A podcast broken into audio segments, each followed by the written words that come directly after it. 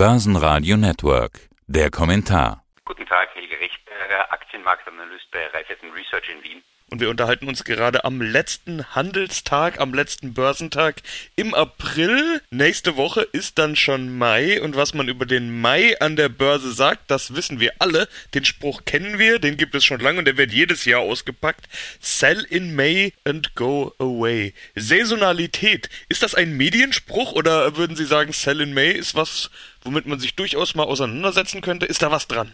Da ist sehr viel dran, das muss man ganz ehrlich sagen. Wir haben dazu vor zwei Jahren oder so einmal sogar eine eigene Analyse gemacht, die sich damit beschäftigt, ob man vielleicht sogar die klassische Aktienmarktanalyse vernachlässigen kann und als alternatives Prognoseinstrument äh, Qualitätsmuster heranziehen könnte. Und wir sind da wirklich über, auf überraschende Dinge damals gekommen, die sich so auf den Börsen tun. Wenn man sich den MSCI World zum Beispiel so anschaut, sieht man, dass alleine das dritte Quartal immer das schwächste ist oder sagen wir so, die wenigsten positiven Quartalsperformances hat, mit nur größenordnungsmäßig 60 Prozent gegenüber 70 oder 75 Prozent in anderen Quartalen. Das vierte Quartal ist meistens das stärkste. Und auf Monatsbasis sieht man das auch sehr stark, dass üblicherweise Mai und Juni eine langjährig negative Performance haben. Also wir haben das ungefähr seit Beginn der 90er Jahre damals analysiert und einzig noch schlechter waren dann die Sommermonate August und September. Also wenn man sich das genauer anschaut, das hat schon sehr vieles. Das ist über ganz viele Jahre nachgewiesen, bewiesen, dass es da tatsächlich einen Zusammenhang gibt. Sie haben jetzt gesagt, Sie haben sich im Speziellen mit Saisonalität auseinandergesetzt. Ja, Remember to come back in September, das ist ja der zweite Teil dieses Spruchs. Da haben Sie ja gerade schon angedeutet, aha, da ist auch was dran. Gibt es denn sonst irgendwelche Saisonalitäten, die hier hervorzuheben sind? Ich denke immer noch an die Weihnachtsrallye beispielsweise. Also die liegt unter anderem ja daran, dass Fondsmanager und Finanzprofis am Ende des Jahres so Window-Dressing machen, also die Gewinner quasi ins Depot reinkaufen, um ihren Kunden sagen zu können, da schaut her, Amazon war Top-Performer und wir haben die natürlich auch im Depot. Das ist so einer der möglichen Gründe, aber gibt es noch andere Saisonalitäten, die ja man tatsächlich auch in der Praxis anwenden kann? Ja, definitiv ja, denn dieser Spruch mit Sell in May geht ja weiter, but remember to be back by November. Das wäre also nicht der September, wenngleich unsere statistischen Daten eigentlich auch ergeben würden, dass man Ende September schon zurückkommen könnte. Aber an den Börsen spricht man da sehr stark vom Halloween-Effekt, also dem 31. Oktober. Da sollte man wieder einsteigen und auch da kann man berechnen, welche überdurchschnittliche Performance man erzielt, wenn man jedes Jahr immer nur am 31. Oktober ein und am 30. April, also heute genau genommen, aussteigt. Das ist tatsächlich auch erwiesen, während im Gegensatz zu zwischen 1. Mai und Ende Oktober genau genommen langfristig sogar eine negative Performance zu erzielen ist, auf Basis, wie gesagt, des MSCI World und jetzt nur betrachtet Anfang der 90er Jahre, also sprich die letzten 30 Jahre in etwa. Aber auch hier ein sehr, sehr deutliches Auseinanderklassen, deutlicher Zusammenhang, dass da irgendetwas dran ist. Wenn man jetzt so zu Jahresendrallye, Jahreswechsel geht, ich würde vielleicht nicht zu sehr das Window Dressing hier in den Vordergrund rücken wollen. Window Dressing heißt ja immer, ich verändere meine Positionierung und will ja dann einzelne Aktien verkaufen, die mir vielleicht nicht so schön im Depot aussehen, um andere hineinzukaufen. Also das wäre eben nach eigentlich ein Null-Effekt und ein Non-Event, wenn man so will. Aber sehr wohl gibt es Jahresend-Rallye und dann Jahresanfang-Rallye üblicherweise auch. Also auch der Januar ist ein üblicherweise, der Dezember ist recht, ein üblicherweise starker Monat. Das wird wohl auch damit zu tun haben, dass hier neue Gelder per Jahresende kommen. Wir können in manchen Regionen auch bei uns von Weihnachtsgeld sprechen etc. Also alles so quasi auch zum Teil Extrazahlungen, die dann auch auf den Kapitalmarkt strömen oder unter anderem zumindest auch auf den Kapitalmarkt strömen. Und das sind vielleicht eher so die Hintergründe, warum es da bestimmte Monate gibt, wo eher etwas mehr Liquidität in die Märkte fließt und andere, wo das weniger der Fall ist. Sie hatten jetzt den MSCI World angesprochen. Das ist ja so ein Klassiker unter den Indizes, die man sich dann anschaut. Die meisten Sprüche und Weisheiten, die gelten ja mehr oder weniger dann für die Leitbörse Wall Street, also auch solche Dinge wie Sechstagesindikator oder Januarindikator sind ja auch so Dinge, die sich manche gerne anschauen. Da schaut man dann auf den Dow Jones. Wie ist es eigentlich im ATX? Kann man da auch Saisonalitäten betrachten? Bleiben wir vielleicht mal beim Sell in May and Go Away. Gilt das für den ATX? Sehr, sehr wahrscheinlich auch. Wir haben seinerzeit, weiß ich noch, den MSCI World untersucht und für den S&P 500 kennt man das natürlich auch alles bestens mit ein bisschen anderen Daten, aber der gleichen Aussage. Und selbstverständlich wird das für den ATX auch gelten. Ganz international, die Korrelationen sind hoch positiv zwischen den einzelnen Börsen und deswegen wird man das langfristig auch für jeden DAX, ATX und anderen Index nachweisen können. Ich kann jetzt nicht sagen, ob in stärkerem, wahrscheinlich in etwas schwächerem Ausmaß, aber sicherlich auch. Noch so ein Faktor aus den USA, wenn wir da gedanklich jetzt gerade waren.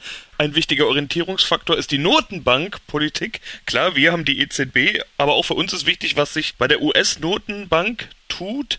Die FED war in dieser Woche dran, deshalb spreche ich es auch an, weil wir damit ganz aktuell sind. Er hat im Prinzip keine neuen Impulse gesendet, aber war auch keine Überraschung, denn was sollen die noch tun? Gibt ja nicht mehr allzu viele Möglichkeiten für eine Federal Reserve, oder? Naja, darauf an, in welche Richtung man die Möglichkeiten anspricht. Also äh, es stimmt tatsächlich, die hatten am 28. April ihr Meeting und am Abend ihre Pressekonferenz und da kam an Meldungen eigentlich im Großen und Ganzen das heraus, was man aufgrund der Vorabmeldungen auch schon erwartet hatte. Darum erwartet am Markt keinen großen Einfluss. Tatsache ist aber, dass die Wirtschaft in den USA boomt die Inflation nach oben geht. Beides hat die Fed eingestanden. Und normalerweise müsste man es bei einer Notenbank erwarten, dass sie dann die Zügel ein wenig anzieht und zumindest einmal nur ankündigt, dass sie das Tapering reduziert, geschweige denn vielleicht irgendwann einmal auch die Zinsen erhöht. Und das wird eben jetzt wahrscheinlich auf längere Zeit noch nicht passieren. Momentan immer wieder die Aussagen der US-Notenbanker, erst recht. Warten wir einmal, ob sich das wirklich so bewahrheitet, in welchem Ausmaß das durchgeht und ob auch der Arbeitsmarkt, der immer nachlaufend ist, jedem Konjunkturaufschwung und Abschwung, ob auch der sich entsprechend erholt. Also das sieht man schon, die FED hat es überhaupt nicht eilig und wir erwarten irgendwann in den nächsten Monaten, dass sie vielleicht irgendetwas zum ankündigt, dass sie zumindest mal das Tapering etwas reduzieren wird und damit dann auch in Wirklichkeit erst per Jahreswechsel Anfang 2022 beginnen wird. So haben wir eigentlich die für die Börsen sehr, sehr günstige Konstellation. Starkes, starkes Wirtschaftswachstum, massive Impulse von Notenbank, wie wir schon sagen, aber auch von der Regierung über die ganzen Fiskalpakete, wird ja eines gerade wieder geschnürt und dabei aber extrem niedrigen Zinsen und Tapering. Also es schaut so aus, dass vor der Hand einmal der Aktienmarkt weiter gut ist, allein dadurch, dass andere Veranlagungsalternativen halt relativ wenig interessant sind, ohne Zinsen am Anleihenmarkt. Ja, sprechen wir nochmal über die Inflation. Diese Inflationsgrenzen, die wurden von den Notenbanken ja schon ja, aufgeweicht, sagen wir mal, gelockert. Man hat immer von diesen nahe zwei Prozent gesprochen. Das tut man jetzt nicht mehr unbedingt. Man erlaubt, dass es auch mal drüber liegen kann. Aber wir sehen ja tatsächlich diese Preisanstiege überall. Also fast alle Firmen, mit denen ich jetzt spreche im Zuge der Jahreszahlen oder Quartalszahlen, die sehen bei Rohstoffen, Materialien, Vorprodukten und so weiter Preiseinstiege. Aktuelles Beispiel ist Strabag, mit denen habe ich heute gesprochen, die haben auch gesagt, alles wird teurer. Ab wann muss eine Notenbank denn vielleicht doch reagieren? Das ist jetzt ja der zeitliche Aspekt. Die Notenbanken haben gesagt, ja, darf ruhig mal für eine Zeit lang drüber liegen. Aber wann wäre denn der Zeitpunkt gekommen, wo die Notenbank reagieren muss? Das werden uns die Notenbanken beantworten, denn was man auch ganz offen eingestehen muss, wir haben jetzt einen sehr, sehr unglaublich langen Zeitraum, wo es die Notenbanken nicht ermöglicht haben, in Ring ihres Notenbankziels zu kommen, nämlich von knapp 2% Inflationsrate. Und jetzt eben, wie Sie schon sagen, immer mehr aufweichen und sagen, na kurzfristig können wir dann ja auch einmal drüber gehen. Und wir werden dann sehen, ob kurzfristig drei Monate oder drei Jahre sind. Denn genau genommen, so lange wie wir schon drunter sind unter diesen 2%, könnten Sie im Endeffekt mit kurzfristig auch drei Jahre gemeint haben. Ist jetzt bewusst überzogen von mir und übertrieben. Aber wie gesagt, es gibt keine klaren Aussagen diesbezüglich. Sie schauen es sich an. Und dass jetzt die Inflation steigt, ist völlig unbestritten. Das ist alleine schon geschuldet dem Energiepreiseffekt. Wir hatten heute vor einem Jahr extrem niedrige Ölpreise. Die haben sich natürlich jetzt deutlich, deutlich erhöht bis zum heutigen Datum.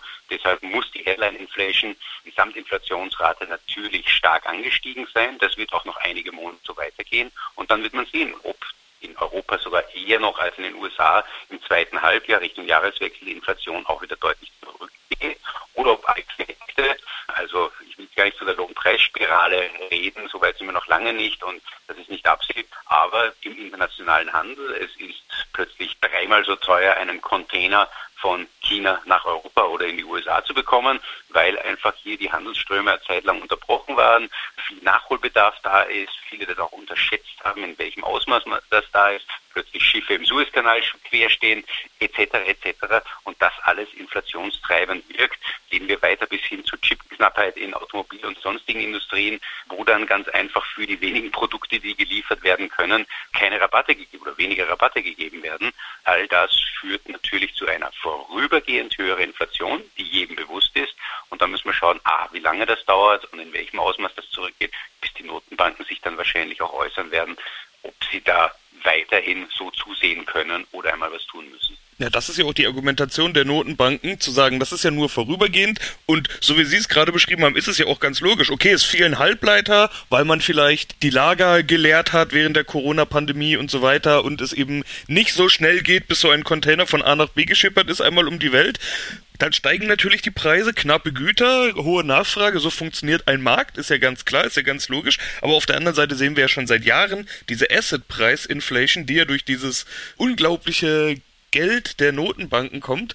Da verwundert es ja eigentlich eher, dass die Inflation so lange ausgeblieben ist. Ich habe kürzlich mal von einem Flaschenhalseffekt gehört, vom Ketchup-Flascheneffekt, dass wenn man quasi die Flasche umdreht und hinten drauf klopft, damit der Ketchup rauskommt, so ähnlich ist es auch bei der Inflation. Da kommt nichts, kommt nichts, kommt nichts und auf einmal schwappt alles raus. Können Sie sich vorstellen, dass die Inflation nicht nur kurzfristig ist, sondern eben bleibt? Also es ist wenn dann vorstellbar derzeit für die USA, wo einfach vieles getan wird, um hier wirklich die Wirtschaft aufzupumpen und wir große Wachstumsraten haben und da wirklich so ein Effekt kommen könnte, der länger anhält. Das ist für Europa derzeit noch nicht denkbar, wenngleich man schon sagen muss, wenn dann aus den USA heraus beispielsweise nur Rohstoffpreise, Energiepreise hinaufgehen, dann wird es auch global zu einem Anziehen der Inflation natürlich führen. Aber derzeit sind wir schon noch auf der Seite, dass wir sagen, eher vorübergehend, das wird 2000 2020 schon wieder definitiv zurückgehen. Da gibt es auch genügend Gründe dafür, dass es in vielen Bereichen, und die können im Sommer auch noch mehr werden, ganz klar Nachzieh- und Nachholeffekte gibt, die vielleicht auch bei der Lagerhaltung, bei, der, bei den Bestellmengen verschiedener Industrien unterschätzt haben, dass nämlich bei andauernder Corona-Pandemie gegen Ende hin dennoch schon ein Erholungseffekt einsetzen kann und ein, ein Nachholeffekt.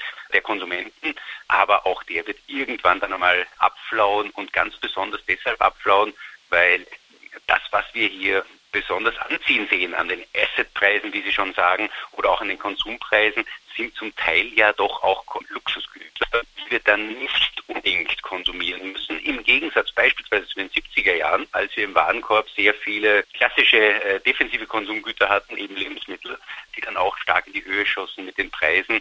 Das ist momentan noch ein bisschen zweigeteilt und deshalb nicht automatisch naheliegend, dass es hier langfristig Inflationsanstiege geben wird. Ebenso würde ich sagen, aus heutiger Sicht noch fast undenkbar eine Lohnpreisspirale. Wir haben ausreichend Arbeitskräfte derzeit und wünschen uns doch nur, dass die hohen Arbeitslosenraten von den USA, wo es ja wirtschaftlich schon aufwärts geht, angefangen bis erst recht Europa, Kurzarbeit zusätzlich noch ein Effekt ist, einmal zurückgedrängt werden. Also da jetzt schon auf Lohnpreisspirale zu spekulieren, wäre bei weitem verfrüht. Ja, kommen wir mal zu einem Fazit. Wir haben jetzt unterschiedlichste Punkte besprochen. Was bedeutet das alles für die Börsen? Sie haben vorhin mal durchklingen lassen, dass Sie durchaus optimistisch auf die Zukunft schauen. Definitiv. Also langfristig einfach auch wiederum, ich kann das immer nur wiederholen, aufgrund des Mangels an Alternativen und die Alternativen, die es vielleicht gäbe, sind auch alle schon teuer und vielleicht noch viel teurer als die Aktien ja, sicher eine der Top-Asset-Klassen, wo man weiter darauf hoffen darf, reale, nämlich inflationsberechte Gewinne erzielen zu können. Das ist das eine, was langfristig im Aktienmarkt spricht. Wenn man so ein bisschen die, die Saisonalität, die wir zu Beginn angesprochen haben, ernst nehmen will, dann könnte es schon die Schwächephase im Sommer geben. Ich glaube eben nur aufgrund der langfristigen Attraktivität Asset-Aktien dann sehr schnell wieder Käufer geben, wenn es irgendwo fünf oder zehn Prozent hinuntergehen sollte am Aktienmarkt.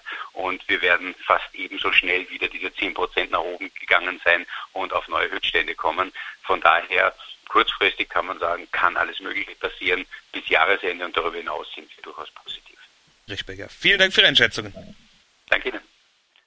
Börsenradio Network AG. Der Kommentar.